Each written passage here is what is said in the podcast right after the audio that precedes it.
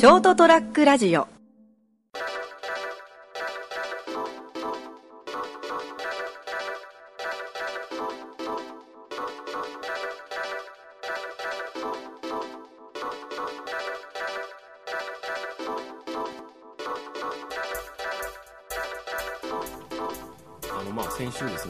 残念な仕事の話をしてちょっとしてしまったんですけれども。非常にこうあのテロップが流れるですねテレビ番組でお見苦しいところがございました。まあね言ったらそ言ったらそれぐらいの感じだったんですけど私が、でですねまあそのまあ、仕事の話してそのほら向き不向きとかはいはい。興味があるなしとかあるじゃないですか、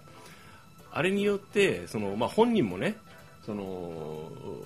なんか向いてないんじゃないか不本意かなと思う仕事をしてたら当然あのそれが対人間だから仕事っていうのはやっぱ基本的に。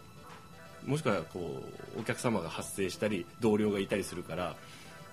お前向いてないなーっていう人がやってたらものすごくあのー分かりやすくダメな時もあるじゃないですか。まあ結果が基本伴いませんよね。向いてない人が、とか興味がない人がやってる仕事って。そうなんですよ。それもあるしあの例えばそれが分かりやすく言うと例えばその接客業だったり特にすると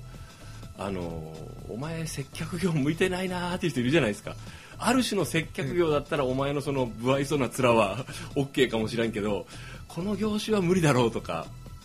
あとそのえっ、と飲食店。飲食店の場合もですよ。ものすごく接客業なんですけど極端に言うと作る人として表に出てこなければまあ腕があればね。はい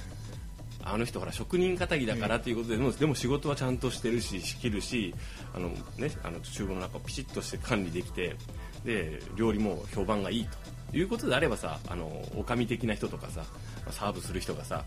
あの適切な人を配置すればさうまく回るじゃないですか。逆にそのあのラーメン屋とかさなんかちょっとこだわりのある店が好きっていうようなお客さんも世の中にある程度ある程度数いるからあのあそこの親父不愛想だけど味はいいんだよなってお客さん来たりするじゃん。そのサービスを求めずに。逆にそのツツンツンしたとこがいいみたいな感じで。だけど飲食店で個人でされててね、まあ、もしくは団体でもいいんですけどそれがあの料理のセンスがない人とかが職業として作る立場に回る場合もあるじゃないですか。いやマジであのあとこう人はいいんだけど腕はいまいちとか、いまいちならいいんだけどね。あの下手だなっていう場合も結構散見するんですよね。まあ、あの本人の思い込みはありますからね。あの俺の作ったよりなんてうまいんだと思いながら出下したところがちょっとね、世の中の方向性とずれてるっていう人がいますから、ね。それそれでもさあの立地条件的なものがさあまり恵まれてないと瞬く間に あなんかこのこの店また変わったなぐらいの店舗があったりするんだけど。テナント募集って貼ってあったり そうそうそうそう。都合により閉店いたしましたとかね。だけどほら場所がものすごく良くてでなんか利権かなんか持っててすごいいい場所でお客さんがしゃーなし食いに来てる場合もあるじゃないですか とか昔すごく良くて流行っててその流れでもう今はもうあのその流れだけでやってる癖だけでやってるような店があったりするわけじゃないですか。するとあのー場所がいいからなんかほらもうあ他に食うとこねえなってそこ入ってみようってなんだこれ置いて。もうしかもなんかそこそこ高えしとか。なんでこのこの店こんななんかほら外見で結構判断するじゃん。はいはい。なんか昔からやっててなんかそれそこそこいい雰囲気だったりすると入っちゃうじゃん。騙されたって。いう時もあるんですよね。まあ、でも今あのネット社会ですからね、うん。あの本当にもう口コミとかで一気に広まっちゃいますから。あうの飲食業に限らずですね。んああまあね。ダメな店とか、まあ、あの半分クレームみたいなこうあのコメントもつくこともありますけど、えただトータルで見た時にやっぱりあのダメな店って本当にダメな評価が多いですからね。でもほらあのその片田舎のさ食べログとかに載らないような店もあるじゃん。まあそういうとこはもう、ね、でそこないからそこでなんかもうあのなんとなく昔から馴染み客が来てるようなところに迷い込んでみなさいよあなた。焼き鳥をちょっと頼んでみる。焦げ焦げじゃねえか全部って。いやあのね文句言うほどの焦げさではない。ただこれ焦がしと取って。がどうかなーっていうね。それがまあしかも値段は一丁前だったりするわけですよ。で、まあ、その一人で切り盛りしてるような店だと人はいいわけですその人。おそのお店の人がね。だけどあのこうあからさまにこう文句も言えんし、うーん。ええーっとって思いながら 食ったりとかですね。あとあのそれそなんかあのラーメン屋でもあったんだよねこの人ラーメン作るの下手だなっていう熊本では結構有名なラーメンチェーン店で小さな店だったんですけど、ええ。店舗が。今まだあるかどうか知らんけど、いやこれ確か俺が知ってるあのラーメンと違うなっていうのが出てきて よっぽど体調だからさ確かめに行ったんですよその時、あのちょっと間を空けて、えそしたらやっぱり下手くそだったんですよこの辺の人たちってそこそこそこお客さん入ってたから、はい。これで納得してんの？と思いながら 俺が知ってるなんとかラーメンと違うよこれと思って食ったんですよね。で前ほら行ったあのその俺ん家の近所にあるラーメン屋で、はいはい。餃子が下手くそでっていう、ラーメンもちょっとあれ？っていう味だった。その後も何回か行ってるんですけどその味わいそのその雰囲気とそのオーラを味わうためだけに。でおでんもまずくはない。はい。悪くないよ。まあまあおでんだねっていう味なんだけど、言うほどじゃないんだよね。あのなんていうんですかね。あのほらコンビニのおでんってクオリティそこそこ高いけど、はい。コンビニのおでんって面白みがないじゃないですか。まあまあまあままあまあ美味しいねっていう味でしょ、うん。これはうまいとは思わないんですうん。僕、あうまいなと。まあまあコンビニのおでんも美味しくなったんだねと思いながら食うんだけどそこのやっぱねちょっとあのちょっとちょっと雑な感じのおでんなんか汁濁ってんなとかさあの つゆ濁ってんなおいとか思いながらとかこうちょっとあの何かね筋ちょっと硬えなとか大根の芯がちょっと残ってるよねとかさそのクオリティの雑さが楽しくてね。あまああのそういう既得なお客さんもいらっしゃいますけども、ん。基本的にはあの潰れるよね、えーなんていうかなあのよく個性だとかですね、あはいこれがうちのオリジナリティだとかですね、その人間もそうなんですけど、はい。あのまあ、パッと見た目でやっぱり小汚いとかいうのはもう論外ですよねこう社会に出て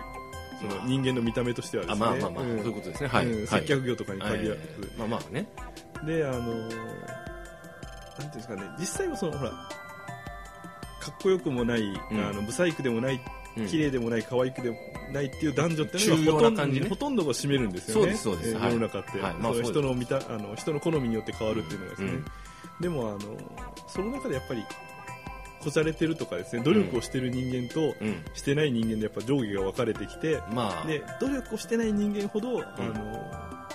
まあ、人は見た目じゃない中身だとかいろいろね個性だとか言うんですけど あれはね実際嘘ですよ。うん。あのある程度の努力をしてる人間が言うとそうなんですけど、はいはい。やってない人間からするとそれはただの努力不足になっちゃうんですよね。言い訳に使うなえーよそれをっていうね。あのー前にも言ったけどマジックポイントがあると思ってるんですよね、人間には。でそれは何によってそうなってるかというと多分あの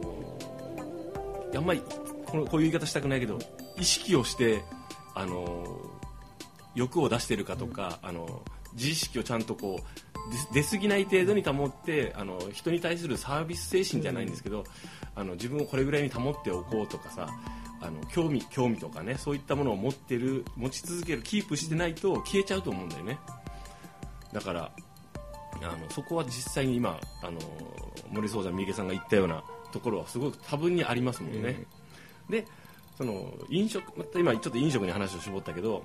そういうところもある程度あの惰性でやり続けることができればできるほどダメになっていくよね、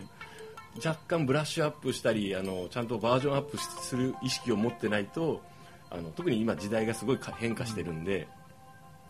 もうねそれはもうもう50年やってきてもうそろそろ畳もうと思ってますでもいいんだけどかといって あのほそのまんまなのもどうかなと今更まあねでもね6070でやってる人にあの お店の味変えてくれとかまずいよとは言えないからですね。もう一おいそれと。まあ結果を伴うかどうかは別としてその努力していること自体がもう重要でですねね。こう向上しようとしてる、それがないとやっぱりもうどんどんどんどんクオリティも下がるし。ね。維持できなくなるんだよね、え。あの昨日山本屋さんっていうあの藤崎牛の前にあるあの昔からあるまあ蕎麦屋うんというよりまあ定食屋っぽいかな。に行ってあのそのあまりにもちょうど良さ加減全然気取ら気取らなくてよくてメニューも大し、まあ、言うとねまあ蕎麦屋としてはまあなっていう味なんですけどあのちょうどいいちょうどなんか楽なんよ。であの山本屋さん結構長くやってるんだよねもう明治何年からやっててさ。こういうちょうどいい店がちょうどよくあり続けるのって お客さんとかあの斉藤さんとも話してたんだけどあのちょうどいいお客さんとかなんなんて言うんだろうね。あの潰れない程度にでもちゃんとちゃんとやらなきゃいけない程度で維持できてるからいいなと思って貴重だなああいう店と思って。で頑張ったからすごくこう良くなるわけでもないけれども、その手を抜いたらすぐダメになってしまうような状況を維持してるんですよね。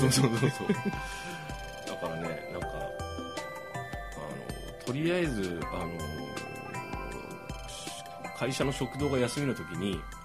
あのその地区の私が今いるところの地区の,、まあその給食センターというかねその仕出し屋さんみたいなのがあるんですよ。そこのお弁当が週1か週2ぐらいで入るんですよね。あの美味しいって言ってる人はいない。みんなああこれかって言いながらこうご飯は美味しいんですよ、はいはいはい。おかずがね、この間ね、あのあ蓋開けたらさ、中にまず一番、ま、真ん中にあのふりかけが置いてあったんだよ。これダメでしょと思って。何お前、敗北宣言してんだと思って。で、毎回デザートっぽいのがつくんですよ。はいなんかさ、フフルーツだ、なんかぶどうが2つ入ってたりとか、なんかちっちゃいプリンがちょろんとかゼリーが置いてあったり、こそのふりかけがあった時に、その中に、あの、ビスコが入ってたんよ。これダメでしょって、俺思ったもん。まあ、穴埋めにもうどうしようもなかったんどうですね。しようもなかった。いろいろあってそうなったんだろうけど、であまりにも腹立つからその会社のホームページ見たい、えであのその調理センター長みたいな人の経歴が書いてあって、京都のそこそこあっていう知ってる名前を知ってる料亭で十何年間修行してでご縁があってその会社の社長の考え方に共鳴して、そのその庶民の一般のね皆さんが食べるそのお弁当とかあの口にするものをね、その限られた予算の中でどれだけの自分の経験と技が活かせるか日々チャレンジですって書いてあってそのチャレンジの結果がビスコとふりかけかお前と思って。ちょっとちだいぶあんたのチャレンジ失敗してると思うよって。予算の制限があるのは知ってるよ。でもビスコとふりかけは入れちゃダメと思ってお弁当に。ビスコは悪くない、ふりかけも悪くない。でも予算もあるのは分かる。でもでもダメでしょ？まあそうですね。うん、っていうことをね思ってね。その人はすごくその仕事に向いてる。その料調理調理料理人としてはすごい向いてるかもしれんけどその予算の中でその仕事をするのには向いてないんじゃないかなって僕ちょっとそういう人いますよね。ね。え思った次第なのでちょっとお話しさせていただきまあ、ましたそのふりかけもですね、例えば蓋の外にですね、あのあそうそう。セロテープで貼り付けてあって、そうそうそうそうごそ自由に使いくださいみたいな感じだったら多分何の問題もないと思うんですよね。ちっちゃい小袋のねふりかけ入ってた。真ん中に。あのイカのリングフライの横に置いてあった。しかもあのソース入ってなかった。そこソースでしょ？か醤油でしょ？というようなお話でした。はい今日もですね成田デリビングをお届けさせていただきました。お話したのは私成田と本日も第108スタジオから三池をお届けいたしました。その大百スタジオってどこだよ？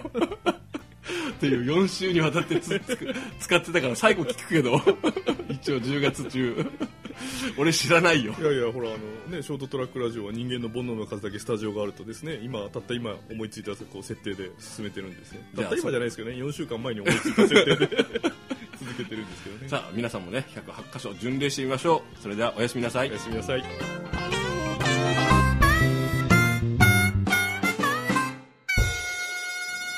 ST-radio.com ショートトラックラジオ